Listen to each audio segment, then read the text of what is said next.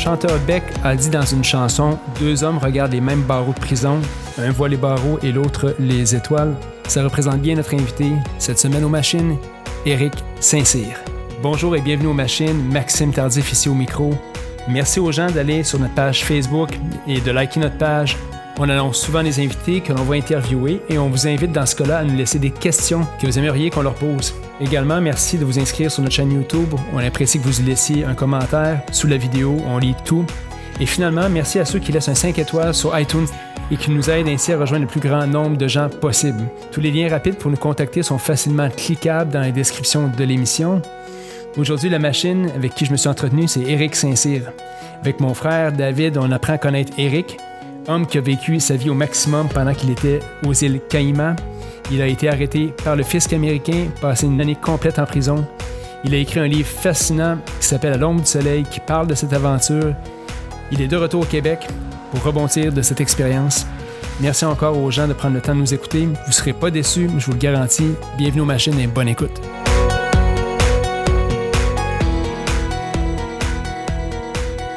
Bienvenue aux machines, tout le monde. Cette semaine, Eric Saint-Cyr est avec nous. Je suis pas mal excité de ça parce qu'Éric Saint-Cyr, dès, dès, le moment où cette, euh, cette aventure des machines a commencé, c'était un désir profond d'avoir Eric Saint-Cyr ici à l'émission. Euh, parce qu'Éric est une machine. En fait, euh, moi, je t'ai connu à travers ton livre À l'ombre du soleil, qui est possiblement le meilleur livre que j'ai lu depuis longtemps. Je suis pas du genre à lire vite, mais en deux jours, j'ai passé à travers. Euh, le monde, je pense, peut peut-être juger de, ce que tu as fait, tout ce que tu pas fait, peu importe, les gens ne connaissent peut-être pas toute l'histoire, mais pour moi, tu es quelqu'un qui a vraiment fait des choses extraordinaires, tu as utilisé quelque chose, d'une épreuve dans ta vie pour en faire d'autres choses, dont écrire un roman extraordinaire, puis propulser ta vie ailleurs. Puis je pense que tu n'es pas assez connu. Je t'avais au bureau hier, j'étais tout excité de raconter qu'Eric Saint-Cyr était à mon podcast. On dit Eric Saint-Cyr, Eric Saint-Cyr, c'est qui ça? Puis quand j'en parle un peu, puis s'intéresse à ça, c'est dit Wow, c'est qui ce gars-là? Fait que moi, je suis vraiment content de t'avoir avec nous autres, Eric, aujourd'hui. Merci d'avoir accepté l'invitation euh, sans question. Ah, c'est moi qui te remercie. C'est un honneur d'entendre ça. Euh, j'avais jamais écrit de livre, moi, avant. Hein. J'ai parti ça scratch, j'avais aucune idée que ça aurait de l'air. Les ventes ont été excellentes. Euh, les résultats sont, bons, puis euh, ça fonctionne bien. D'ailleurs, euh, c'est le livre qui m'a permis de replacer ma vie. C'est le livre qui, lorsque j'étais en prison, m'a permis de m'en sortir. Puis toutes les occasions d'affaires qui se sont présentées par la suite, il y a une bonne partie que, je les dois au livre. Good. Ben, écoute, je vais montrer juste à l'écran pour que le monde voit le livre Eric, La l'ombre du soleil. C'est ce livre-là que je vous recommande tout le monde. Éric, parle-nous euh, du, parle-nous de ton, de ta, comment tu as grandi? Tu as grandi à Trois-Rivières. Parle-nous avant le livre. Je, suis, natif de Saint-Marc-des-Carrières. OK. C'est euh, un petit village entre Québec et sur la rive nord entre Québec et Montréal. Euh, d'une famille de manufacturiers. Mon père a toujours été manufacturier en, vêtements pendant une longue période de sa vie, quasiment jusqu'à sa retraite. il réussissait quand même assez bien. Par la suite, on a vécu à Drummondville. Moi, j'ai toujours recherché l'aventure. Ce qui était important, je ne suis pas quelqu'un qui pouvait rester en place, qui était très oisif. Euh, je voulais vivre plus que ce que je voyais qui m'était offert. Euh, donc, c'était de voyager, c'était de entre prendre un risque et ne pas prendre de risque. J'avais tendance à prendre des risques. Euh, et ça s'est développé à un très, très jeune âge. Euh, je lisais énormément quand j'étais jeune des bouquins d'aventure, des Jim la jungle, euh, qui l'ancêtre de Indiana Jones, etc. Ça me faisait rêver, là, les, les 6, 8 et 10 ans. et en vieillissant, ben, c'est un désir qui est resté. je suis allé à l'université en, marketing, en finance. Je suis sorti, j'ai trouvé un emploi dans une. Ben, je me suis fait recruter par une des grandes banques canadiennes. Euh, et je détestais ce que je faisais. ça ne remplissait pas mon besoin de, vivre quelque chose de différent. J'ai rentré là-dedans parce que la liberté, pour moi, c'est en partie faire de l'argent. Si tu es capable d'accumuler des, euh, sous, ben, tu es capable de vivre ce que tu veux vivre, tu es capable de voyager. Et j'ai poussé dans le monde des finances euh, très rapidement pour m'en aller du côté de la vente dans les compagnies de fonds mutuels, mais représentant au point de vue des courtiers. J'étais quelqu'un de très timide. Et un coursier, c'est quelqu'un qui se fait dire non 99 euh, fois sur 100 euh, en finance. c'est probablement la même chose en real estate. Euh, et moi, je vendais à des vendeurs. Donc, c'est des gens qui sont assez durs dans leur relation jusqu'à temps que tu leur montres que tu apportes vraiment une valeur. j'ai appris à vendre. J'ai eu des bons mentors. Et ça m'a permis de grandir à l'intérieur des compagnies avec lesquelles j'étais impliqué. Et à un moment donné, c'est produit la chance d'aller gérer, bon, d'aller gérer à Toronto. Donc, j'ai pris en charge l'équipe de Toronto. Ça m'a donné une chance extraordinaire d'apprendre mon anglais. L'anglais, c'est ce qui m'a permis vraiment d'atteindre la liberté. C'est un must, je crois, pour un Québécois aujourd'hui, d'être en mesure de posséder deux langues. Mes filles, moi, ils parlent tous euh, trois langues. Puis c'est un, en anglais, on dit c'est un asset, c'est une valeur sûre pour être capable d'avoir une carrière ou faire quoi que ce soit. Euh, je suis revenu à Montréal, je continuais de construire, de monter à l'intérieur de l'entreprise. Et euh, l'entreprise avec laquelle je faisais affaire euh, gérait les actifs d'une banque à charte canadienne importante aux îles Caïmans. Et j'ai été demandé d'aller faire le takeover. Donc, c'est nous qui ramassions le, bras de gestion de, la banque canadienne. Donc, j'ai déménagé aux îles Caïmans qui était que j'avais quand même pas mal euh, manipulé pour essayer de me rendre là, ce que j'ai réussi à atteindre. Donc là, j'ai goûté au plaisir de, de sortir du Canada et euh, découvrir des cultures, un monde complètement différent. Et j'ai adoré ça. pas avoir besoin d'habiller les enfants les journées d'hiver.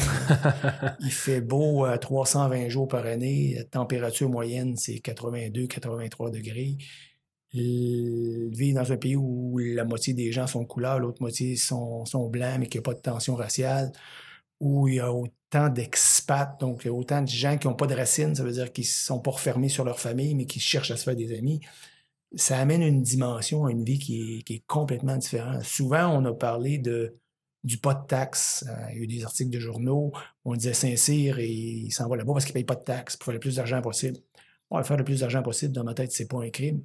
La vraie raison d'aller vivre à l'extérieur, aller vivre aux Caïmans, comme exemple, c'est la qualité de vie.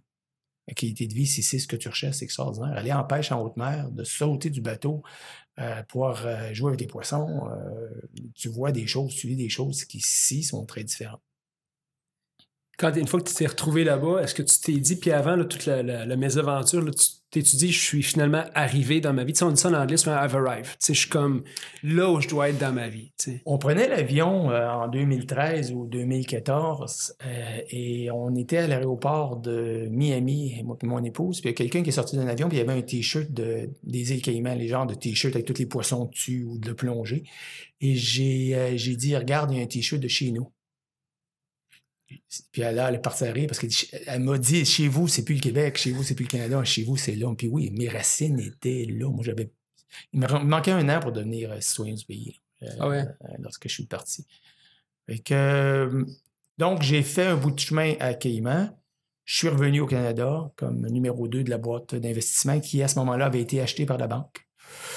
Euh, ça a été difficile parce que quand tu es un partenaire à l'intérieur d'une firme, tu deviens un employé de banque à nouveau, ben là, les, normes changent, tu n'as plus de pouvoir décisionnel, tu deviens vraiment un employé. Je n'étais pas bien là-dedans. Je me suis fait approcher par euh, une, très grosse firme de Headhunter pour euh, prendre en charge la gestion des actifs de la plus grosse compagnie d'assurance vie dans les Caraïbes, qui s'appelle Guardian Life of the Caribbean, qui sont basés à Trinidad et Tobago. Ma femme m'avait fait promettre, lorsqu'on avait acheté notre euh, maison à l'île des Sœurs, de plus redéménager pendant au moins 10 ans. Donc, 24 euh, mois après, lorsque je me suis fait approcher, puis je sentais que j'avais des grosses, grosses chances d'avoir l'emploi, on s'est payé des vacances au Vietnam, puis sur le bord d'une piscine au Vietnam en prenant un mojito et en se faisant bronzer. Je n'avais pas parlé encore, je ne savais pas comment aborder le sujet. Elle m'a dit euh, Tu sais, ta promesse, on est tellement bien dans le sud, à l'étranger, oublie ça. J'ai dit Ça tombe bien, euh, juste. Faire une histoire euh, rapide. Ben, six mois plus tard, on habitait à Trinidad et Tobago. Euh, une île extraordinaire au point de vue de la culture. 49% euh, des gens sont de descendance euh, de l'Inde. 47-48% sont de descendance africaine. Le reste, c'est un melting pot. Les deux cultures, ça fait du beau monde. Il y a trois Miss Univers slash Miss World qui viennent de, Trinidad pour une population de 2 millions. C'est extraordinaire. Ça fait aussi des gens intéressants. Ça fait une nourriture fantastique. Mais c'est un endroit où la criminalité est une des plus élevées au monde. Quand j'ai resté à Trinidad, il y avait le numéro, il était numéro un au monde pour le taux de kidnapping par capita. Ouais. D'ailleurs, je pense que tu as été victime de, ben, Ouais, on- moment Invasion. Chez vous que tu as parlé, je pense, en, en long et en large. en- livre, on a, on a eu, de- un matin comme ça où il y a des gens qui sont arrivés avec des mitraillettes. là. Euh, le but, c'était de me kidnapper. Et, euh, la famille, moi, j'ai deux filles. Et j'avais mon épouse qui se cachait dans la maison. Et là-bas, c'est très, très euh, commun que lorsque ces choses-là se produisent, les femmes se font violer en Ouais, plus. c'est ça. hein. Ça a créé un gros stress. Ils ont réussi à s'en sortir. Ils n'ont jamais trouvé. Euh, moi, j'en ai mangé toute une, euh, coup de mitraillette dans le visage. Mais euh, j'ai été chanceux. Ma femme était capable d'aller d'appeler quelqu'un. Donc, quand c'était le temps que j'embarque dans le coffre de la voiture, je suis resté à l'extérieur. On s'est débattu un peu. Puis, pendant que ça arrivait, euh, le, garde de sécurité est arrivé. Mais ça a duré 20 minutes. C'était 20 minutes d'enfer. C'est quand même euh, très intense. C'est peut-être un des bouts forts, d'ailleurs, du livre. Je m'excuse, moi, c'est des C'est bon. Euh, c'est drôle, tu touches à la table. Hein? Sais-tu l'histoire de cette table-là? Non, elle est très belle. Je me suis fait vendre ça par euh, une brocante à Montréal. Il m'a dit que c'était du bois de tsunami. C'est du bois de bateaux de pêcheurs qui ont mis ensemble. Mais je pense, je pense que c'est romancé. Il a réussi à me la vendre quand même. Mais en parlant de tsunami, moi, je suis revenu à Caïman après les, les aventures. On en a eu trois des, euh, des problèmes de violence à Trinidad. Ça créait trop de stress avec la famille. Ah ouais, Et j'ai décidé de partir ma propre boîte, qui est euh, Clover. Clover Asset Management, Clover Wealth Management. On avait différents titres. J'avais des partenaires. On a, euh, on a eu de la misère pendant deux ans de temps. là. Quand tu pars un start-up, il faut que tu fasses ton nom. Je suis parti, pour les gens qui connaissent les marchés financiers, le- on a démarré la firme le 1er janvier 2008. L'année 2008, ben, c'est la pire année de notre vivant pour le, le- le marché boursier, en particulier le marché boursier américain, qui à un certain point parlait plus que la moitié de sa valeur. J'ai été chanceux, clairvoyant, on peut l'expliquer de plusieurs façons. J'étais presque pas investi et j'étais ce qu'on appelle euh, short le marché, c'est-à-dire que mon pari était que les titres étaient pour descendre. Donc, la majorité de mes portefeuilles ont fait du plus 2, plus 3% quand les gens en perdaient 50. Sauf que lors du rebond l'année d'après, j'étais encore trop prudent. Et lorsque tu donnes un rendement mitigé, quand même que tu sais beaucoup, beaucoup mieux que ceux qui perdent de l'argent, l'année d'après, quand ton voisin te dit, mais moi j'ai fait du plus Mhm. 30, puis moi je fais rien du plus 10, ben là, ça a été, ça a été une période difficile. Euh, ça s'est replacé, on a fait des études, on a changé notre approche. Euh, je suis allé me chercher un, un vendeur extraordinaire euh, qui a joint la compagnie.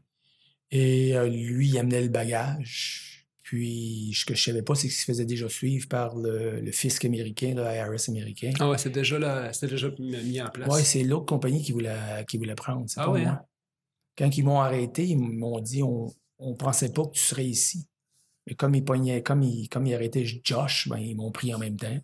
Puis on dit ben lui, c'est ton partenaire, on l'a sur, euh, sur bande magnétique qui dit qu'il est prêt à accepter de l'argent qui vient d'une fraude. Donc à ce moment-là, par personne interposée, étant donné que tu es le plus gros actionnaire de la firme, on va t'inculper de tous les crimes en même temps.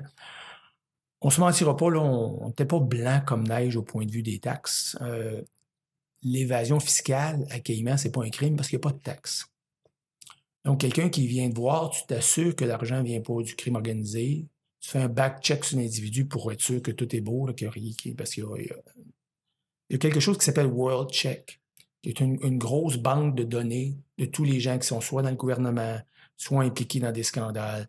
Et ça, tu, tu vérifies tes clients là-dedans, pour t'assurer que tout est beau. Tu cherches dans Internet, puis quand le client est clean, que la source de fonds est claire, ben là, tu prends les actifs. Tu lui poses pas la question de savoir est-ce que tu vas euh, payer tes impôts là-dessus? Tu veux-tu me prouver que tu es payé? Ouais. Il n'y a personne qui fait ça. De, de- de faire à croire aux gens que ça se fait, c'est de l'hypocrisie. La réalité, c'est que ça se fait pas. Mais de dire qu'on fait du lavage d'argent, ça, c'est faux. Et euh, la plupart des firmes dans les îles que vous connaissez, les, les grosses, là, Caïmans, euh, les, les- les- les Bahamas, etc., l'argent qui arrive à ces places-là, c'est de l'argent qui est propre. Puis je vous dirais que c'est aussi de l'argent où les structures financières font que les impôts ne sont pas payés, mais n'ont pas à être Mhm. payés. Dans 95 des, des fois, c'est comme ça. Euh, Est-ce que c'est moral ou pas? C'est pas, c'était pas mon jugement, moi, en tout cas, à, à l'époque, à le faire. Euh, mais c'était légal. C'est mis, en place, mis en place pour ça. Oui. Drôle d'affaire, j'écoutais le film euh, Made in the USA avec Tom Cruise. As-tu écouté ce film-là?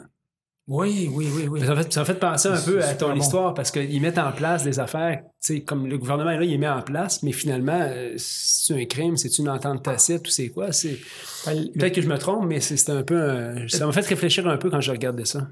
Ouais, lui, c'était du trafic de drogue, c'était quand même gros, là. Ouais, puis encore là, tu voyais que ça fait euh, pour combattre un pays euh, en faisant de. de- en, en- en finançant du marché d'armes avec, euh, avec la Colombie sur l'autre côté. Mais on fait des choses qui sont beaucoup plus ouvertes que ça, Ouais. qui, ont, qui ont des répercussions sur les finances d'un pays bien pire que ça aussi. Ouais. Au Canada, on signe des ententes de non-double taxation.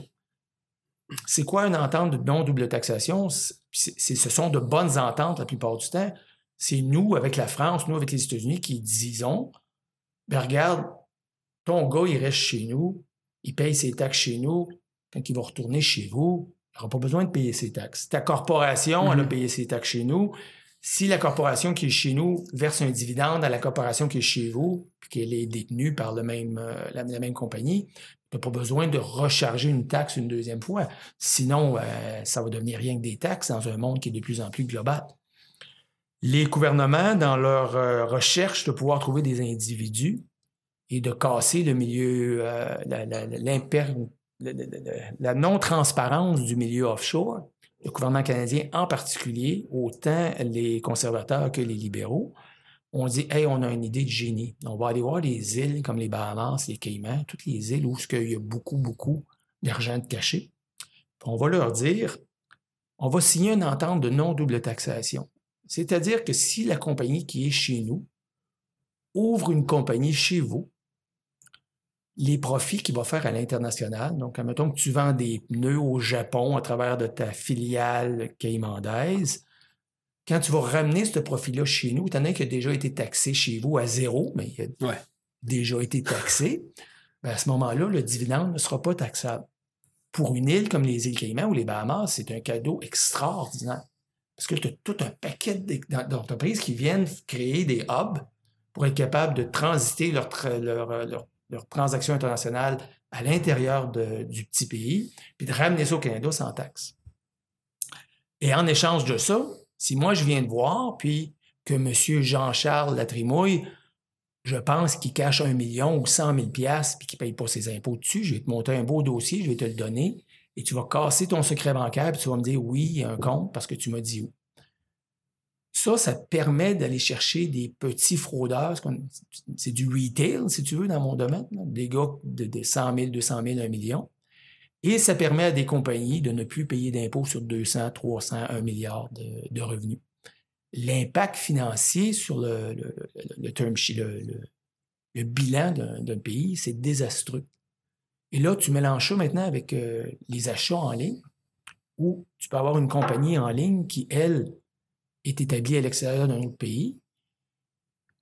Il L'assiette fiscale d'un pays qui vient du côté corporatif, euh, au particulier au Canada, elle va fondre de, de plus en plus vite. Avant, c'était rien que les gros là, qui faisaient des structures euh, internationales. Maintenant, n'importe qui, avec l'Internet, peut vendre à l'étranger. Donc, il y a de plus en plus de gens qui structurent ces choses-là. Et ça, ben, euh, on n'en parle pas. Parce que c'est complexe, c'est difficile à comprendre. Si tu parles de ça dans le journal, ben, ça va être en page 22 si les gens ne les intéressent pas. Mais de parler de quelqu'un qui est arrêté ou qu'on a mis ce gars-là à l'amende parce qu'il avait, il avait fait 100 000 piastres de- sans payer ses impôts, ça, on en parle beaucoup. Mais c- 100 000 piastres, ces impôts que tu vas payer, tu versus les milliards qu'on perd de l'autre bord, ça n'a pas de commune mesure. Je veux, surtout- je veux beaucoup en parle de mindset avec toi, parce que tu t'es retrouvé en prison à un moment donné, euh, suite à, tes, euh, à ton arrestation. Tu savais pas trop combien de temps tu avais à faire là. Moi, j'étais un gars de plan B. Excuse-moi, je t'ai interrompu. J'avais des plans B pour tout dans ma vie. Ah ouais? Mais moi, je n'étais pas un criminel. J'avais pas de plan B pour aller en prison. Je n'avais pas un plan- ça dans la prison. T'avais un plan B ou t'avais tout le temps. Parce que j'ai lu un livre de ce temps-ci qui s'appelle Mindset. T'as le fixe mindset puis le, le- le mindset de croissance. Genre que y a de quoi qui arrive, le plan B, tu sais pas c'est quoi, mais il arrive. Ah, moi, il était, il était clair aussi. S'il m'arrive un pépin ici, si ce si business-là ne fonctionne pas, ben, je peux faire un pivot puis m'en aller là. Si ça ici, ça ne fonctionne pas, mais regarde, je pourrais prendre un peu de mon capital, le réinvestir là puis faire ça. Toujours quelque chose pour ne pas me retrouver le cul à l'eau. Euh, ma tête, elle fonctionne comme ça. moi. Il y a toujours trois, quatre alternatives. C'est toujours une question d'algorithme, je pousse un peu, mais de, de probabilité. Ouais. Bon, j'ai 70% des chances que ça marche, et 30% ça ne marche pas. Qu'est-ce que je fais si ça ne marche pas? Déjà, d'avoir deux steps. Euh, la prison, je n'avais pas prévu ça. Moi, je ne me considérais pas comme un criminel.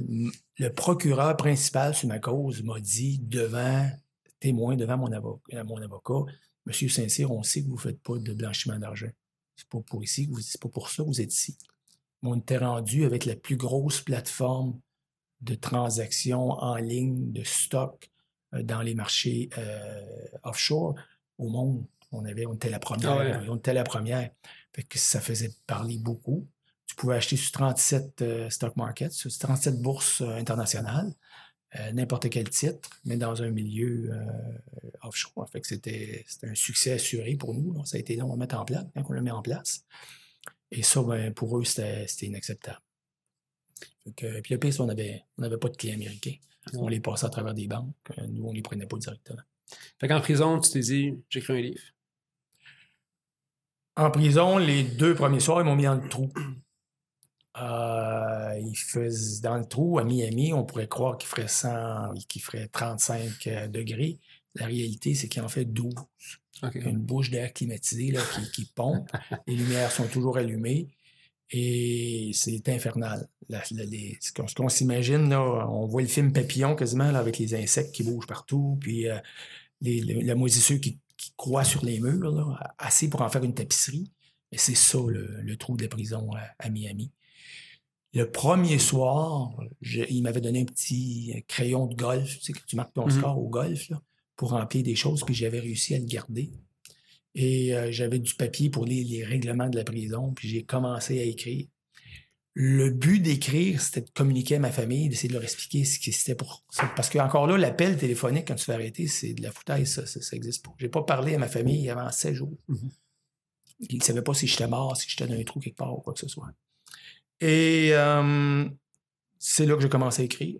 Puis j'ai pas arrêté parce que c'est une évasion de se rappeler de sa vie, puis de dire ce qui s'est passé. Puis c'est ça qui me permettait de, passer le temps. La, notion la plus dure en prison, c'est que le temps se modifie. Le, temps, il ne passe plus. dans le rythme de vie qu'on a aujourd'hui, on ne voit pas ces journées passer. Tout le monde se plaint de ça. Je vais vous dire une chose, il vaut mieux ne pas les voir passer que de les voir trop passer. Le, le, jour de ton arrestation, quand tu t'es fait mettre les menottes, la première chose qui t'est venue en tête, c'est quoi? Ah, je vais être sorti demain. Ouais. C'est rien qu'ils veulent me faire peur, puis euh, c'est correct. Et euh, il y avait good cop, bad cop. Il y avait un, bon, un bon policier et un mauvais policier. J'ai demandé au bon policier, à un moment donné, quand on s'est retrouvé dans une pause sur un interrogatoire, euh, je il m'a dit, ben, ça sera, on est, on est jeudi ou vendredi. Il dit, ça sera pas avant lundi parce que les juges sont pas là le week-end. Ça, ça m'a donné un choc. La deuxième chose, c'est comment j'avertis ma famille. Euh, puis la troisième chose, c'est est-ce que l'image qu'on a du monde carcéral, que la télé nous véhicule, c'est vrai? Je vais-tu en manger une crise quand je vais tomber en dedans ou c'est, euh, c'est le monde standard? Là, la peur te prend pareil, tu beau te contrôler. Moi, les genoux qui nous shake, je ne savais pas que c'était une vraie expression. Euh, avant de passer devant le juge euh, le lendemain, ils te mettent en chaîne. Hein. Lorsque tu sors le matin, tu as des chaînes aux pieds, des chaînes aux mains, une chaîne entre celles des mains et des pieds reliés ensemble, et tu n'es pas capable de faire un pas total. Donc, les, menottes aux pieds te mangent la peau si ton, ton poids est un peu trop gros. Tu prends un, petit beat de, de gars de 78 ans. Puis là, tu te mets une série de 50 gars en ligne, puis c'est en dessous de la terre, entre la prison puis le centre de détention, puis tu t'en vas. C'est médiéval. C'est incroyable qu'on ait encore des êtres humains de cette façon-là. Et euh, quand je suis arrivé en avant du juge, avant de passer, parce que là, je n'avais pas d'avocat, je n'avais rien. Là, tu passes pour est-ce que vous plaidez coupable, est-ce que vous avez besoin d'un avocat, est-ce que vous avez assez d'argent pour vous en permettre, c'est des questions de base. Les genoux me bougeaient. J'ai connu la peur comme je ne pensais pas que ça existait. J'ai été tabassé par des voleurs chez moi. Puis peut-être parce que là, c'est l'adrénaline qui roule, mais c'était rien par rapport à la peur que j'ai vécue à ce moment-là. Que tu ne penses plus, tu es en mode de survie. C'était quoi tes plus grosses forces, tes plus grosses qualités qui t'ont permis de passer à travers ton séjour en prison avec une certaine, euh, un certain calme, je dirais, si c'est le cas, là, mais je, pense que tu as réussi à t'intégrer quand même, dans, selon ton livre, d'une certaine ah, manière en prison. Ben, la prison, c'est une société hein, qui est très similaire à n'importe quelle autre société. Les gens en prison, ils sont pas vraiment différents des gens à l'externe. Il y a bien des réactions de gens que j'ai vus en prison qui me semblaient plus éthiques que des réactions de, tu sais, en prison, ça coupe pas dans la ligne. En prison, si tu seras en voiture, il n'y a personne qui te ferait un finger ou quoi que ce soit. Les gens sont plus structurés. Les gens sont souvent beaucoup plus honnêtes aussi. Fait que ça, l'adaptation à la prison, quand tu te rends compte que ce que tu as de peur, c'est pas fondé, la violence sexuelle en prison, moi, j'en ai pas vu. J'en ai pas entendu parler. C'était pas présent du tout, du tout. Donc, de prendre sa douche, c'est pas ce qu'on voit dans Son of Anarchy ou dans n'importe quoi d'autre. C'est quand même euh, bien correct. Euh, je pense que je suis quelqu'un qui est très tenace. Je suis. Le mot qui me. J'ai passé proche d'appeler le livre euh, de ce nom-là. le mot qui, qui me décrit peut-être le mieux, c'est la résilience. Autant que la première fois que je suis parti de Cayman, j'ai dit que j'étais pour revenir, puis tout le monde disait ah, Tu reviendras jamais, tu vas retomber dans le monde au Canada. je suis revenu pareil. Euh, c'est la qualité que j'essaie de donner le plus à mes enfants. Moi, c'est qu'il faut être résilient dans la vie, il faut être capable d'en prendre puis de se relever. Quand c'est passé, c'est passé. Si tu fixes trop sur ce qui s'est passé, si tu essaies de te cacher, moi, il y a beaucoup de gens dans mon entourage qui m'ont dit Viens pas ici ce matin laisse mourir ça, à un moment donné, les gens sauront plus que c'est toi, tu vas être capable de faire du business d'une façon ordinaire ou quoi que ce soit. Sans dire que je suis fier de ce, que, de ce qui m'est arrivé, je suis fier de la façon que j'en suis sorti, puis j'ai pas la tête basse, puis j'ai pas honte de ce que je fais. J'ai fait des choix, certains étaient bons, certains étaient mauvais, puis il y a toujours une partie de chance là-dedans. On se la fait, sa chance, mais on se la fait, sa malchance aussi. Quand tu prends une mmh chance, tu prends la chance de gagner, la chance de perdre j'ai gagné, j'ai perdu. Mais à 50 ans, j'avais vécu plus, à mon avis, que 99% des gens vont vivre dans une vie de 100 ans. Parce que j'ai fait le tour du monde, j'ai connu plein, plein de gens, j'ai connu plein de cultures. La soif de connaissance, la ténacité, ça te permet de parler avec des prisonniers, des gars qui ont passé le vie en prison. C'est intéressant. C'est le fun de savoir comment ça marche, qu'est-ce qu'ils ont fait, etc. Le ghetto américain, notre perception des Noirs versus mes chums noirs avec qui je joue aux échecs. Ça a tout changé. Moi, je suis habitué avec des Noirs, des Caraïbes, des, gens qui ont une culture super euh, transparente et super débordante de vie. Puis là, j'ai connu les Noirs américains. C'est pas le même monde. Il ne faut pas juger les gens par leur couleur. Il faut juger les gens par leur culture. La culture était différente. Mais ça n'a pas été déplaisant. Comment euh, comment t'en viens qu'à expliquer à tes enfants, là, t'es en prison, puis euh, parce que je pense que t'as, as deux, filles. Euh, c'est un défi d'expliquer ça à tes enfants, puis de s'assurer que quand tu vas ressortir, que la relation soit toujours là, puis qu'il n'y ait pas de... Ma famille et moi, on est très, très près. Il n'y a pas de cachette.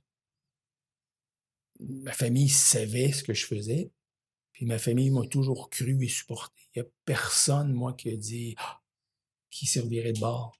J'ai été crucifié par un paquet de chums. Il y a bien, bien du monde qui ont. Euh, après 24 heures, euh, j'étais le pire gars qu'il n'y avait pas au monde. Euh, c'est pas arrivé avec, avec ma famille du tout, du tout. Il n'y a jamais eu de froid avec mes filles. ce que tu décris, comment tu as géré ça? en prison, tu as au moins la chance de faire 300 minutes de téléphone par, par mois. Donc, tu es spread beaucoup avec ta, tu parles à peu près rien qu'à ta famille on ne s'est jamais détaché. Jamais, jamais, jamais. C'est sûr que quand tu sors, c'est touchant. Puis, moi, je suis un, au point de vue des émotions, depuis ce temps-là, ça, c'est des choses qui m'ont marqué. Je suis beaucoup plus émotif que je l'étais. Mais quand je suis sorti, je me souviens d'avoir pris mes filles dans mes bras, puis de pas avoir les larmes aux yeux. Ça, ça m'a comme dérangé un petit peu parce que je m'étais vraiment endurci en, prison, tu pleures pas. J'en parlais avec ma plus jeune récemment, puis elle disait je t'ai jamais vu pleurer, mais tu devais pleurer beaucoup en prison. J'étais en prison. c'est la dernière affaire. Faut pas que tu montes une faiblesse du tout, du tout, du tout. Une chose qui m'a beaucoup aidé en prison, c'est mon âge. J'étais pas, j'étais un vieux ah en hein? prison. La moyenne d'âge, c'est 27 ans. Fait que, il y a des kids de 18-19 ans. des gens en haut de 60 ans, il y en a presque pas. Comment ils voyaient en prison, ces, ces jeunes-là? Est-ce qu'il savait, ton... il savait pourquoi tu étais là, j'imagine? Euh, non, parce que c'est pour plusieurs d'eux, c'est très complexe. C'est une affaire d'argent, puis euh, tu vas pas plus loin que ça. là. Tu Ouais. parles de gens. Écoute, moi, un, je me, suis, je me suis établi rapidement en faisant deux choses. Un, je faisais du prêt sans intérêt. Il y a toujours quelqu'un qui fait du prêt usurier en prison. La façon de faire du prêt usurier, c'est de dire Hey, on peut acheter en prison des biens, des, des petits gâteaux vachons, je vous donne des exemples euh, remis au Québec, là, des sachets de café, euh, des saucissons séchés, des feuilles, des crayons, plein de petites choses, du savon pour le quotidien. Euh, il y a beaucoup, beaucoup de gens en prison qui n'ont aucun sou. là. Des... Moi, j'ai rencontré des gens en prison qui faisaient exprès pour voler un vélo à l'automne, pour être mis en prison durant l'hiver, parce qu'ils n'ont pas de ses de ses, de choix, de chez soi, et qu'ils ne peuvent pas supporter l'hiver extérieur, que la bouffe est meilleure en prison que les cannes de chat qu'ils mangent. Ces gens-là, c'est ceux qui sont pauvres, pauvres, pauvres. On reçoit toujours à la fin de, la semaine, lorsqu'ils viennent te donner ton petit sac que tu as acheté, chaque prisonnier qui n'a pas d'argent dans son compte reçoit une Snickers, un pad de papier et un crayon. Donc, comme j'étais un des seuls qui écrivait, j'ai ramassé toutes les pattes de papier, tu pouvais en avoir en masse, les crayons. Les Snickers, ben, ça devient une monnaie courante, ça devient une monnaie d'échange, comme les sachets de café, c'est la devise. Tu veux acheter une Snicker à quelqu'un, tu vas lui donner deux ou trois sachets de café pour l'acheter. Ça devient comme du cash. Et euh, bon, tu reçois la bouffe le vendredi soir. Mais souvent, il y a des gars le jeudi matin ou le mercredi qui disent euh, Ben là, euh, tu me, tu me vendrais-tu un gâteau, tu me vendrais-tu un savon, une brosse à dents Puis le prêteur usurier va lui dire Oui, gars, je te donne une brosse à dents, tu vas me redonner une brosse à dents puis une soupe. Puis moi, je me suis fait faire du prêt sans intérêt. Je te donne une brosse à dents, puis tu me redonnes une brosse à dents. S'il ne me payait pas, ça vient me coûter 68 cents.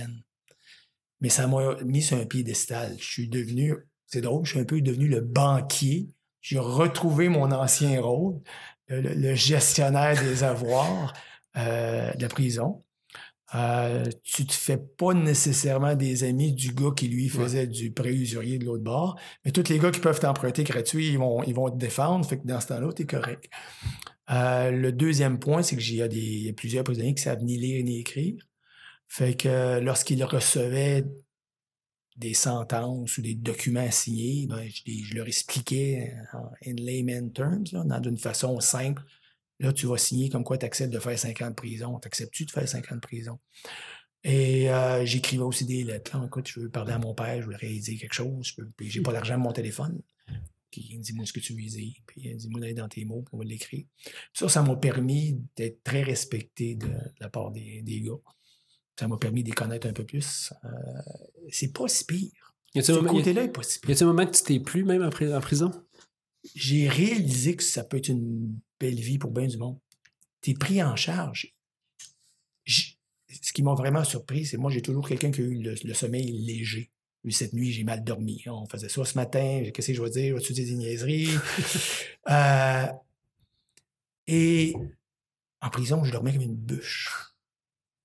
J'avais aucun, aucun. Je me réveillais pas du tout, du tout. Quand j'ai, quand j'ai, quand j'ai, après les deux, trois premières semaines, là, tu t'habitues, tu comprends ton environnement, tu sais ce que tu peux faire, ce que tu peux pas faire. Le, le stress se détache complètement. Là, c'est l'attente. Puis si tu fais, c'est que tu rêves. Le premier baiser que tu vas recevoir, le premier verre de vin que tu vas avoir, tu vas faire quoi quand tu vas sortir, c'est ça, tu, tu les visualises, tu te couches, parce que tu es toujours enfermé. euh, des fois, tu es enfermé euh, 72 heures en ligne dans une cellule qui fait euh, 10 par 8, là, en pied, pas en mètre. Euh, et, là, il faut que tu rêves, fait tu t'évades. Tu, tu rêves à ce que tu vas faire, etc., etc. Mais il, à un moment donné, il y a une espèce de, d'esprit de corps qui se produit entre les gars. Tu développes ta gang. Disons, t'as une gang de 8-9 gars.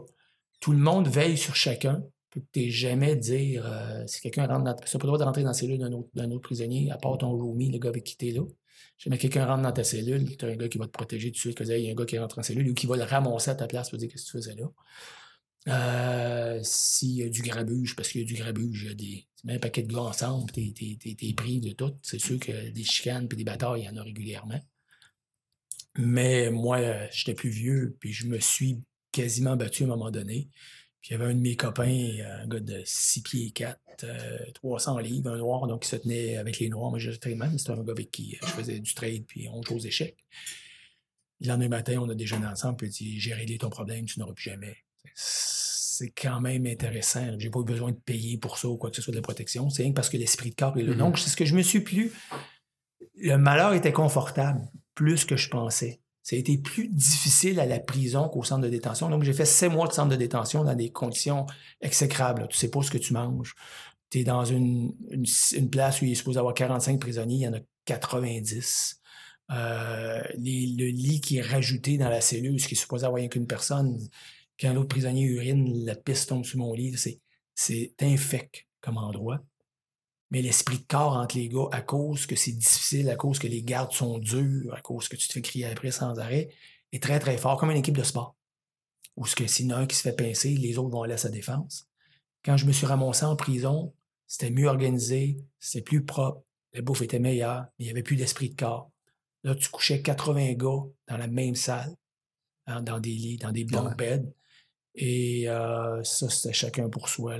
C'est là que j'ai euh, aidé ma fille avec sa compagnie, aussi que j'ai écrit euh, l'ensemble du, site web sur papier. Je lisais deux journaux, puis 24 magazines par mois, deux journaux par jour. C'était rien que de livres pour me tenir occupé.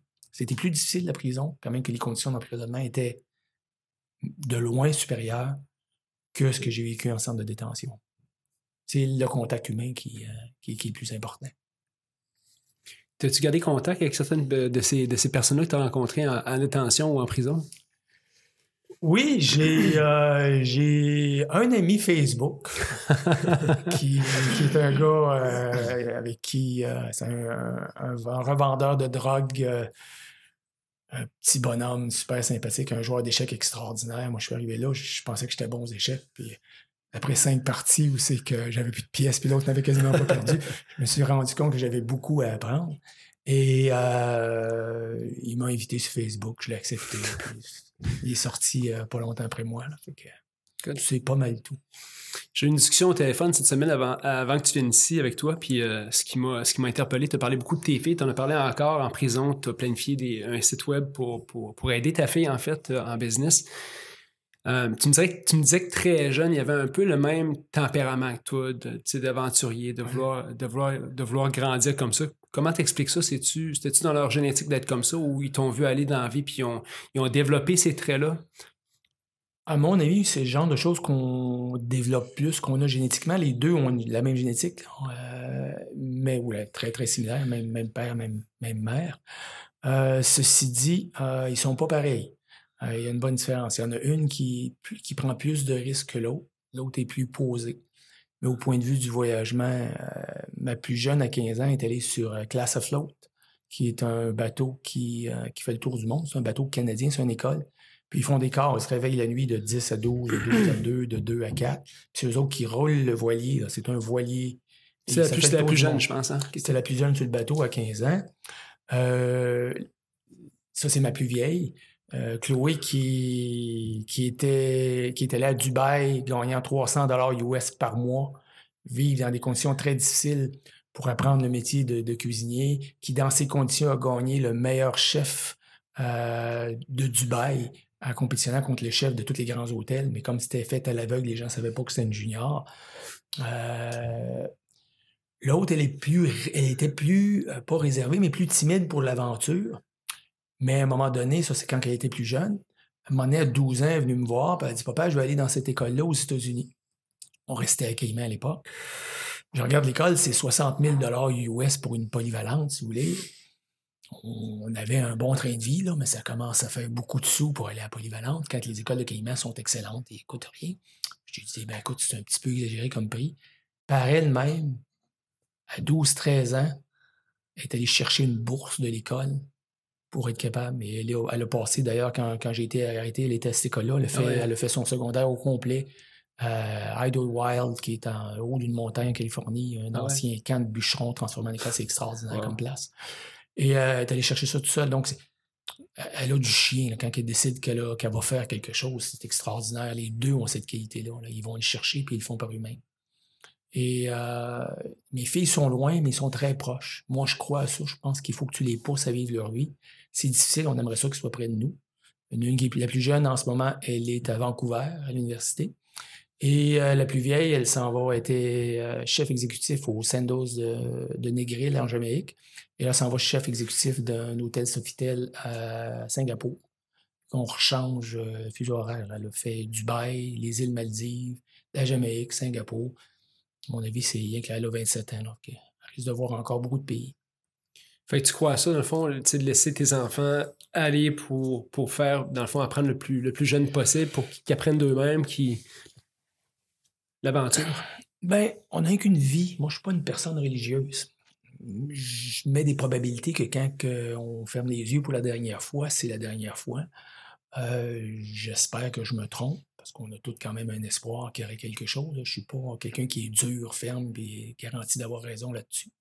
Ceci dit, je suis beaucoup plus athée que, quoi que ce soit d'autre. Ça sert à quoi la vie si c'est pas d'en profiter au maximum? moi, mon année de prison, j'ai essayé d'en virer une expérience humaine au maximum parce que sinon, tu regardes ça et tu dis on m'a volé. Le livre commence euh, en parlant de la vie. je dédie le, livre à, cette vie qu'on vole à tous ces hommes. C'est incroyable de mettre quelqu'un en cage pendant 20 ans parce qu'il tradaient des, des, matières qui vont devenir légales au Canada, puis qui sont devenues légales aux États-Unis dans les deux, trois dernières années. Puis il leur reste 4, 5, 6 ans à faire, puis qui sortiront pas de prison. C'est, c'est, animal de faire ça du monde, mais non. Tout le monde a fumé du pot dans sa jeunesse. Puis aux États-Unis, on ramasse quelqu'un qui fait son troisième offense à vendre de drogue, puis ils vont y coller un 20, 25 ans de prison. Moi, je peux pas, j'accepte pas ça. Donc la vie, la vie, il faut la vivre quitte à des fois se tromper et à, vivre des mauvais moments, mais au moins vous avez vécu. Euh, dans le livre, je mentionne ça, c'est un gestionnaire de fonds américain qui m'avait dit ça, puis ça m'a toujours marqué. Il m'avait dit dans la vie, vaut mieux avoir des souvenirs que des regrets. Mmh C'est-à-dire que quand tu vas être assis sur ta chaise berçante à 90 ans, souviens-toi de choses que tu as vécues au lieu de regretter d'avoir fait des choses. Puis dans le livre, je finis en disant j'ai pas de regrets. Puis là, tout le monde me revient en disant Mais oui, tu avoir des regrets d'être en prison. c'est sûr que je regrette d'être en prison, mais je n'ai pas choisi d'être en prison. J'ai fait des choix à l'époque qui me semblaient être les bons choix en rapport à l'information que j'avais, qui sont avérés être mauvais. Est-ce qu'aujourd'hui, je ferais des choix très différents si j'aurais pas plus d'informations? La réponse, c'est probablement non. Sauf que maintenant, je sais plus où aller chercher mon information, je suis plus prudent dans certaines décisions que je prends mon niveau de trust envers les individus a baissé un peu plus. Raconte, euh, raconte-nous euh, tes premiers moments quand tu es sorti d'en dedans. Euh, quand tu as retrouvé ta famille, ta liberté, comment ça, Premièrement, cette journée-là, comment ça s'est passé, puis comment ta perception de ton quotidien a, changé? C'est euh, bon, il faut comprendre que lorsque vous êtes un étranger aux États-Unis, il, y a deux paliers dans votre système de prison. Donc, vous faites le centre de détention, il y a trois paliers. Vous faites le centre de détention où vous battez, vous négociez, parce qu'une peine de prison, ça se négocie. quelle information tu peux me donner? Moi, j'ai donné des cours en menottes avec les chaînes au pied, les chaînes aux gens du IRS pour leur expliquer comment légalement les citoyens américains sont capables de mettre l'argent euh, dans les paradis fiscaux et ne pas payer d'impôts. Les trous dans votre toit, ils sont là, ils sont là, puis ils sont là. Puis les bons avocats, c'est comme ça qu'ils s'en servent. Et euh, ça, ça s'est fait euh, pendant les négociations. On va te donner moins de temps, nous, là-dessus, etc., etc., etc. J'avais pas de nom à vendre parce que j'avais pas de clients américains mon copain qui s'est fait arrêter avec moi, lui, a donné une liste de 8000 noms qui étaient les noms de ses anciens clients. Et euh, lui, il n'a pas fait de prison. Ah, c'est ça. Hein, quand, vous avez un crime, si un crime qui implique plusieurs personnes, le premier qui va parler, celui qui va donner le plus d'informations, qui est souvent celui qui est le plus coupable, c'est celui qui va faire la plus courte peine. Celui qui n'a rien à se reprocher et qui ne veut pas parler, c'est celui qui va faire la plus longue peine ça se négocie, c'est une devise. Tout est basé sur l'argent. Nous, ce qui est important pour eux, c'est donne-nous le nom des clients parce qu'on va se revirer de bord et on va aller les shaker pour ramasser le cash. C'est ce qu'ils ont fait d'ailleurs des clients de, de Josh qui étaient euh, les, 8000 noms. Ils ont cogné à la porte de 8000 personnes. Ça a dû être très, très rentable pour le gouvernement américain. Donc, je reviens. Euh, ça, c'est le palier où tu es en centre de détention. Là, tu es condamné dans les deux, trois prochaines semaines. Prochaine semaine, on t'envoie en prison. Ça, c'est l'endroit où je travaillais dans les cuisines. Puis, euh, tout le monde parlait espagnol. Il n'y a quasiment personne qui parlait ni anglais ni français. Et lorsque ta peine prend fin, moi, ma peine prenait fin le 17 mars. Donc, le 17 mars 2015, si j'aurais été un Américain, j'aurais été relâché. Les portes se seraient ouvertes, je serais sorti. Quand tu es un étranger, tu t'en vas chez ICE. Tu t'en vas dans une autre prison qui est une prison de, déportation. Là, ils peuvent te garder légalement pendant trois mois. C'est long, trois mois. Sans être obligé de te justifier jusqu'à temps qu'ils te shippent chez vous. Fait que euh, si tu viens du Guatemala puis qu'il y a un avion qui part à tous les trois mois puis qu'elle est partie euh, la journée d'avant, mais tout bad, tu vas rester trois mois de plus en prison. Puis encore là, c'est comme un centre de détention, c'est pas des prisons extraordinaires. Euh, j'ai été très chanceux, je suis arrivé là. Là, il faut que tu repasses tous les tests. Tests de sang, toutes les mêmes questions que tu as faites dans chacun des centres de détention, mais tu en fais beaucoup quand ils te promènent. Et euh, il était quand même assez tard le soir, puis il y en a une qui a dit on va faire ces radiographies de poumons tout de suite.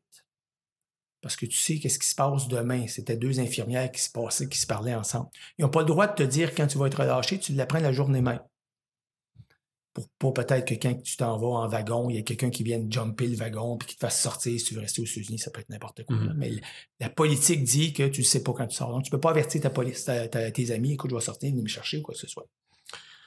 Fait que là, moi, j'ai fait de l'œil aux infirmières, j'étais gentil. Ben, qu'est-ce que vous voulez dire? Il va se passer de quoi demain? Mais vous savez que je veux pas parler, que je peux pas parler, mais il me faut un gros, gros, gros sourire. Mais demain, ça devrait être une bonne journée pour vous. Donc, là, je rentre en dedans. je sais que le lendemain, je vais partir. Fait que je donne du café tout à tout le monde. je suis king de la place. Ça fait qu'une journée, là. Il n'y a personne qui me connaît. Il y a un gars qui vient me voir. Il dit Ah, tu viens de, la région du Québec. Ma soeur est à Montréal. Je dis Ah oui, ta soeur est à Montréal. S'il parles-tu des fois Il dit Oui. C'est quand tu vas dire à ta soeur d'appeler mon frère dire à mon frère de venir me chercher à Niagara demain. Je ne sais pas à quelle heure, mais à un moment donné, je vais sortir parce que la prison où j'étais, le point de départ, c'était Niagara. Ça veut dire qu'il t'amène en troc. Donc, la façon dont ça se produit, tu es habillé pareil comme ça, mais il n'y a pas de logo dessus, avec des culottes en coton ouaté. Il te donne une poche de linge euh, blanc où ce que tu veux mettre tes effets personnels dedans. Tu t'en vas en camion, encore là, en, en chaîne, etc., dans le camion. Tu arrives à la douane canadienne il déchaîne. Là, le garde m'a regardé puis il dit Goodbye, don't come back. Parce que si je reviens, moi, c'est 30 euh, mois de prison euh, quasiment ah automatique. C'est 31 mois, je pense. Réentrée illégale. D'ailleurs, c'est plein, plein, plein, plein, plein, plein de. le, tiers des prisonniers que, dans les prisons d'immigrants c'est réentrée illégale parce que la famille est là. Les Mexicains, ils rentrent, ils se font pogner, puis quand ils se font pogner trop souvent, ils les mettent en dedans pour. Il y en a un qui avait 6 ans que je connaissais pour réentrer illégale. Ceci dit, euh, là, le Canada te reçoit, pareil comme si tu avais une cravate. Bonjour, Monsieur Saint-Cyr, ta, ta, ta. Puis là, ils prennent ton passeport, puis ils t'étendent, puis tout est parfait. Là, il dit, il y a quelqu'un qui aimerait vous passer une entrevue. Puis là, tu t'assois avec une dame, puis elle te passe une entrevue de 10-15 minutes. C'était une entrevue très, très simple. Ils vous ont bien traité. Est-ce que le Canada a pris soin de vous? Ils, ils veulent savoir s'il y a un trou dans le système. Autrement dit, est-ce que le délégué du Canada, quand il s'est fait mm. arrêter, a communiqué avec toi? Oui, il a communiqué avec moi. Euh, est-ce que vous avez eu des civistes personnels lorsque vous étiez en prison? Non. OK, bien, euh, bonne chance dans votre vie, merci beaucoup.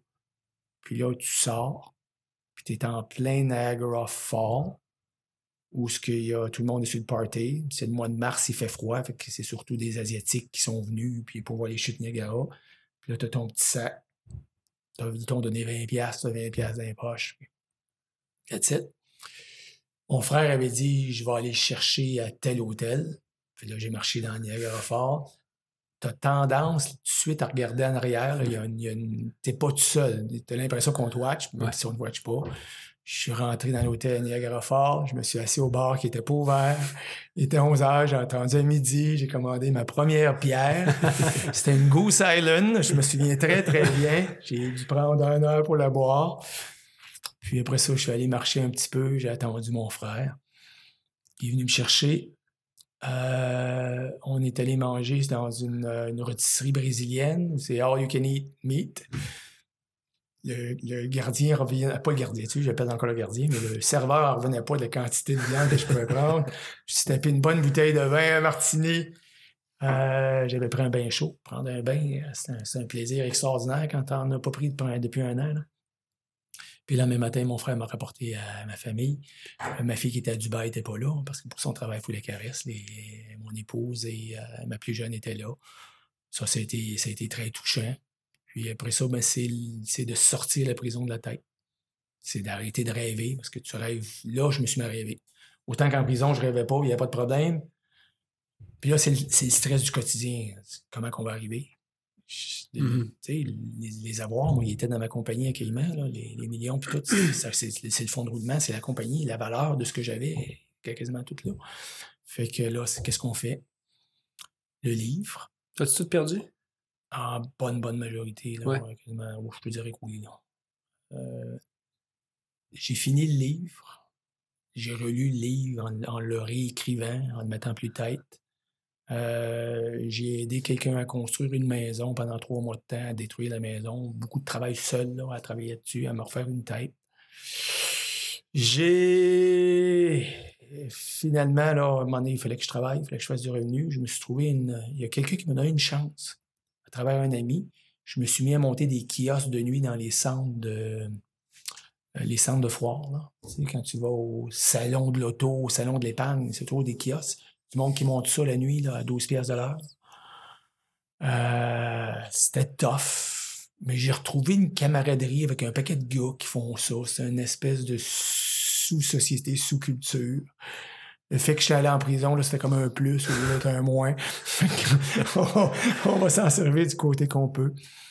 Euh, mon livre a été publié.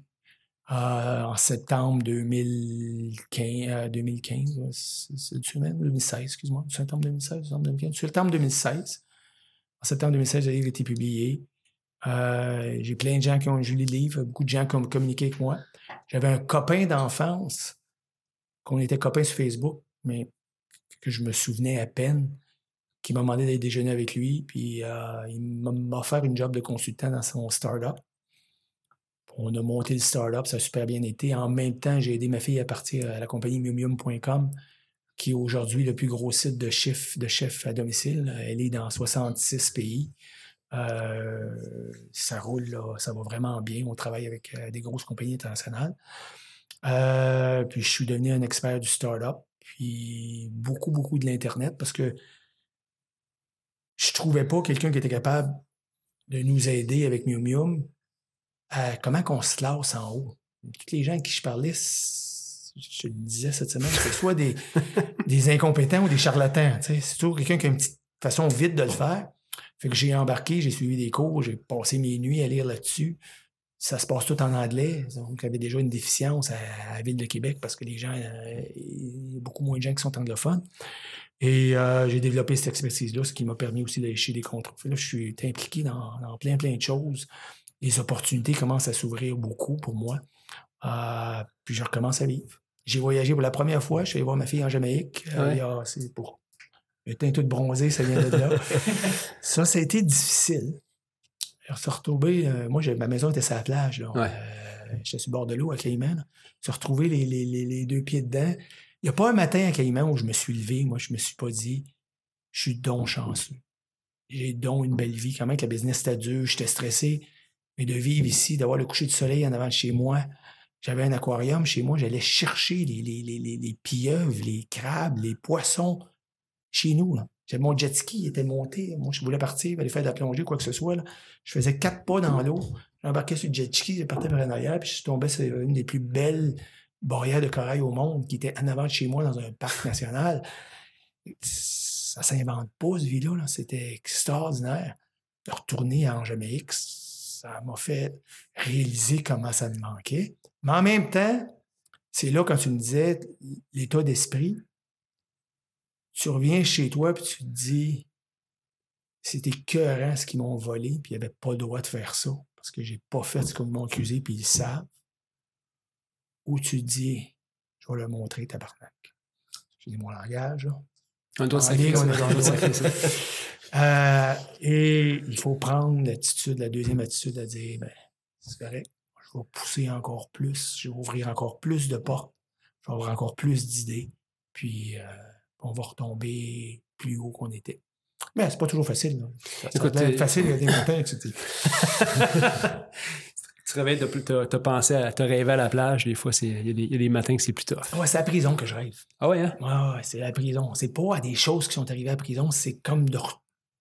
C'est la prison, c'est le fait d'être pris. Ouais. Le, manque de liberté, c'est horrible. Tu, tu, décides pas ce que tu manges, tu sais pas ce que tu bois, tu décides pas quand tu vas te coucher. C'est pire qu'un enfant.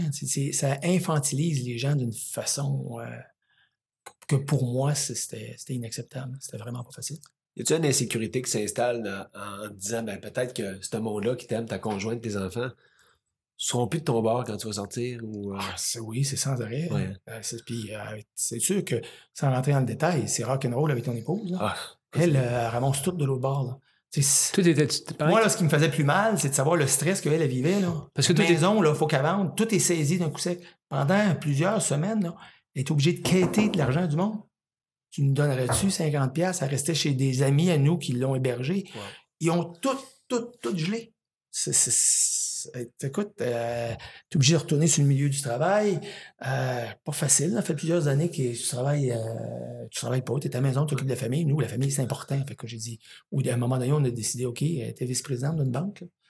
Tu vas prendre, tu vas, tu, vas t'occuper de la famille, puis moi, je vais m'occuper de, de, rentrer du cash, puis on va gérer ça ensemble, on va avoir une plus belle vie. Tu es obligé de retourner au début de la cinquantaine, tu as trouvé un emploi, là. Puis elle l'a fait, écoute, j'ai mon chapeau, c'est extraordinaire ce qu'elle a fait. Exact. Ramener la famille ensemble, euh, les filles. Euh, je suis très, très, très fier de tout le monde. T'étais-tu connu, toi, en, fait, quand tu étais en prison là-bas, est-ce que le monde te connaissait, connaissait ton histoire au Québec? Je sais que ça a été sorti des médias en 2014. Non, j'ai fait la première page du Wall Street Journal, mais au Québec, ça l'a presque pas sorti. Ah ça a apparu dans. Le Journal de Montréal, il y avait eu des articles. Dans le Journal de Montréal, il y a eu quelques articles. Il y a. c'était lors de la soirée des. tout le monde m'a parlé de ça.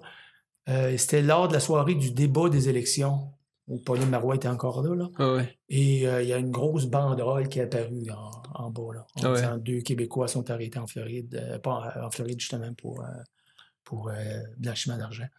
Mais à part de ça, ça n'a pas été. Mais encore là, j'étais beaucoup moins connu en Floride, on va dire au Canada, que je l'étais dans le monde anglophone. Ah mais pour moi, c'était plus facile d'écrire des livres en français que d'écrire en anglais.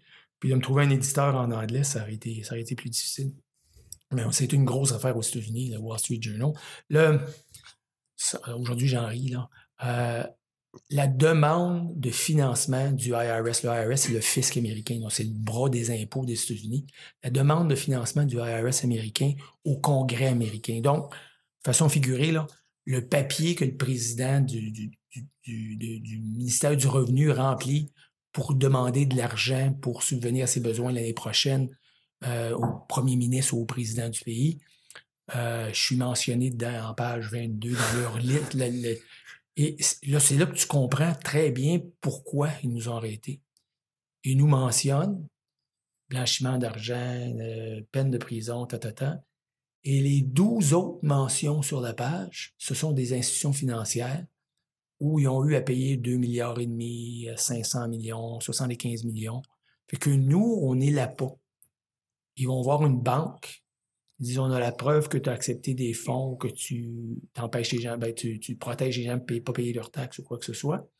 Et ils leur disent on va te donner une amende, tu vas payer les coupables ou tu vas dire qu'il y a une entente entre nous autres qui ne sera pas publique, c'est des institutions financières. Et en échange de ça, ben, tu subiras pas ce que ces gars-là ont connu. Sinon, ben, toi, tu es le président de la banque. Là. C'est pas ton argent, de toute façon, c'est l'argent des actionnaires. On va te poursuivre qu'on a poursuivi ces gars-là. Ceux qui vont en prison, c'est les petits petits, ah petits joueurs. On rentre un million de business par semaine par rapport à une banque qui rentre ça à coup de milliards, c'est rien. Mais nous, on est un levier. Et aujourd'hui, lorsque le IRS fait, parce qu'ils font beaucoup de conférences dans les milieux offshore, ils invitent tout le monde, puis explique qu'est-ce qu'il faut faire et ne pas faire. En 2017, il y avait 7 ou 8 minutes qui étaient sur mon cas. De façon que nous, on fonctionnait avec les banques, on prenait l'argent des banques. Donc, nous autres, on ne savait pas c'était qui le client, parce que mon client, c'était la banque. Il explique tout ça en détail. On est un, une bannière promotionnelle pour, euh, empêcher l'évitement fiscal. Puis c'est à ça qu'on sert. C'est une game. Puis eux, ça leur permet d'aller chercher des fonds. En, en arrêtant des gars comme nous autres, ben, ils se revirent de bord puis ils vont chercher 3, 4, 5 milliards euh, de pénalités aux banques. Hmm. C'est pas moralement mieux que de ne pas payer son impôt. C'est pas moralement pire non plus. C'est pas mal tous au même niveau, ces games-là. On a tendance à dire c'est blanc, c'est noir, mais c'est gris quasiment partout. Un centre financier offshore, pour la très grande majorité des institutions financières, des compagnies et des individus qui sont riches, c'est la même chose qu'un réel. C'est une structure financière légale qui souvent font partie des zones grises qui leur permettent d'éviter de payer de l'impôt ou de différer de l'impôt. On ne voit pas ça de cette façon-là, mais la loi le permet pareil. Je suis revenu sur les impôts. Quand je parlais de ma famille, Ouais, C'est correct, t'aimes- ça en parler. c'est bien correct. Écoute, Eric, mon affaire que j'ai trippé sur ton livre, puis on arrive vers la fin de l'entrevue, là, mais euh, c'était vraiment le soundtrack de ton livre. Chaque chapitre, tu as une chanson qui, qui est extrait à un chapitre. S'il y avait une tune pour le soundtrack de ta vie, ce serait quoi? Ah, ça, j'ai pas pensé à ça. Ça serait pas Goodbye Yellow Road, le premier. Euh, ça serait lequel? Il y a trois, quatre tunes qui m'ont vraiment marqué là-dessus. Là. Euh, je- je- J'en ai pas. Tu as le temps d'y penser, on n'est pas pressé par le temps ici. secondes. Il y a tout le temps une, deux questions que le monde les écoute, celle-là. Celle-là, là, tu viens me chercher pas à peu près. C'est quoi, je pense, être la prochaine question de tous mes invités, c'est celle-là, parce que moi, je crois toujours qu'on a un soundtrack dans notre vie. Puis, Mais il change sans arrêt le soundtrack. ouais, mais il y a une, il va être le, le point culminant de ta vie, ça va être Je suis ça. peut-être pas rendu là. hein. Tu sais, le crime of the century, c'est important quand je parle d'impôts puis qu'on permet toute l'évasion. C'est Super vraiment pas le soundtrack, oui. C'est chum. c'est vraiment pas le soundtrack de ma vie. Ouais, écoute, tu penses, je sais bien que c'est Tu penses, tu m'en reviens Non, là-dessus? non, hein? je l'ai. C'est le dernier, puis c'est pour ça que je l'ai mis le dernier de ma vie, parce qu'il y a deux chapitres qui parlent d'impôts. C'est une chanson de Peter Gabriel qui chante avec Kate Bush. Kate Bush, une voix extraordinaire. Ceux qui connaissent pas Kate Bush, là, payez-vous ça, c'est fantastique. Ça dit Don't give up. Ouais. C'est Oh. une femme. Ouh, excusez, là, les larmes me viennent. C'est une femme qui dit à son mari qui vient de vivre des moments très durs, qui n'a plus de job, qui ne trouve pas. Don't give up. Puis lui, quand il chante le reflet, il se tient au-dessus d'un pont. Puis il se pose la question, je vais-tu me tirer en bas ou pas? J'ai vu Peter Gabriel chanter cette chanson-là au festival d'été euh, l'année passée. Ça, ça m'a beaucoup touché. Puis ma femme m'a pris par, euh, par la main, puis elle m'a dit Ah, fuck. Euh, give up. Puis, euh, ouais, c'est ça. Quand ça va mal, don't give up. Il faut que tu continues. C'est rien qu'un jeu mental. Le passé, le futur, le présent, ça peut tout se mélanger. Le passé qui te fait mal, il faut que tu le bloques, puis tu regardes par en avant. Arrêtez pas de rêver, arrêtez pas de vous, vous faire des histoires que peut-être si je fais ça, ça, ça va arriver. Faites-le, c'est la locomotive au succès, c'est la locomotive à l'évolution. Hey, j'ai cette idée-là, je vais l'essayer. Surtout si vous êtes jeune, vous avez 20, 25 ans, enfermez-vous pas d'une job, vivez. Faites, faites ce que mes enfants font, promenez-vous, essayez, butinez, faites-vous des idées, regardez ce qui se fait ailleurs, essayez de l'implanter chez vous. Puis donc, give up pour quelque chose que tu veux pas. Si t'es pas content dans ta vie, si t'es pas content avec le monde que t'es, change-le. Si j'ai raison, puis quand on meurt, c'est fini. Ça va valoir quoi ta vie si t'as pas été heureux puis si t'as pas vécu dedans? Ça va rien valoir. Donc, give up. C'est un, c'est un super message, puis tu parles de la mort, puis. Tu sais, tu voudrais que les gens, si t'avais. On, on dit don't give up, puis si t'avais une chose que ta famille, tu veux qu'ils se souviennent de toi quand tu vas, tu vas partir, ça serait quoi? Soyez tenace. Allez au bout de vos rêves. C'est tellement quétaine de dire ça, hein, aller au bout de vos rêves. Mais la réalité, c'est. c'est drôle parce que là, des fois, je rembarque dans mon rôle de père. Puis je mes filles, mais non, t'es sûr? Regarde, si tu fais ce, ce move-là dans ta carrière, tu vas baisser ton salaire. Puis ma fille me répond, oui, mais je vais être plus heureuse. Ouais. Après ça, je me botte là derrière parce que elle me répond ce que j'y ai inculqué toute ma vie. Puis là, je remets mes, mes insécurités sur son dos en disant, oui, mais l'argent, c'est important dans la vie. Continuez sur la voie que vous êtes parti, puis euh, tout va bien aller. On n'a jamais peur pour nous autres, on a peur pour nos enfants. C'est le même. hein? On a peur pour nous autres. Ouais. quand tu vis un gros, gros stress, ben, nous autres, c'est ton couple, là, souvent. J'avais pas peur pour moi en prison. Avoir su, j'aurais tradé, c'est facile à dire, mais j'aurais tradé une sécurité financière et affective garantie pour ma famille contre ma vie en prison. Avoir su que j'aurais pu sortir un 10 millions quelque part, puis que j'aurais dit ma femme aurait accepté de refaire sa vie, puis que tout aurait été beau, puis que j'aurais pu leur donner ça, puis leur dire vivez la vie au maximum que vous pouvez, puis moi je vais rester en dedans. J'aurais probablement fait ce trade-là. Donc, cette peur-là de. Ça, c'est important. Ça, je me suis rendu compte, c'est pas dans le livre. Je me suis rendu compte de ça en sortant. C'est pas ce qu'on n'a pas qui fait mal. C'est ce qu'on a pu. C'est ce que tu as perdu qui va te faire le plus mal. De savoir c'est quoi, quand tu sais pas c'est quoi les deux pieds dans la mer en avant de chez vous, à vivre une belle vie entourée de voisins que tu adores, euh, une, vie de quartier, une famille que tu aimes, tu ne l'as pas perdu. Tu peux l'envier, mais tu ne l'as pas perdu. Quand tu perds ça, puis après ça, quand tu perds la liberté, un verre de vin, si tu aimes boire du vin, la trois quarts du temps, quand tu prends un verre de vin, tu le prends en mangeant, puis tu ne le savoures pas. Quand tu l'as perdu, là, tu dis, c'était-tu bon, ça? Coucher aux côtés de ta femme, quand tu dors, puis tu te réveilles, puis il y a quelqu'un collé sur toi de chaud. C'était-tu bon, ça? Quand on a perdu ces choses-là, ça te permet de les apprécier. Le problème, c'est qu'on embarque dans le train-train quotidien, puis souvent, on a tendance à aller retourner où on était. Mais une fois de temps en temps, tu te mets à broyer comme je viens de faire là, puis là, tu te dis, ah, j'apprécie tout ce que j'ai? Mais il y a quand même des choses qui te manquent, ce que tu as connu, que tu as perdu, ça. Eric, honnêtement, je fais ce podcast-là un peu pour inspirer du monde à, faire des affaires extraordinaires, mais surtout à parler de bien des affaires. Puis euh, tous les invités qui viennent m'amènent des affaires extraordinaires. Mais les 5-10 dernières minutes qu'on a eu avec toi, honnêtement, si les gens doivent obtenir quelque chose de cette entrevue-là, c'est ça, je pense. Fait que merci mille fois d'avoir accepté l'invitation. C'est bien inspirant. Puis je pense qu'il faut qu'on se parle de business après. C'est beau. Toujours ouvert pour business. Merci les gars. Ça fait Eric. Bonne journée.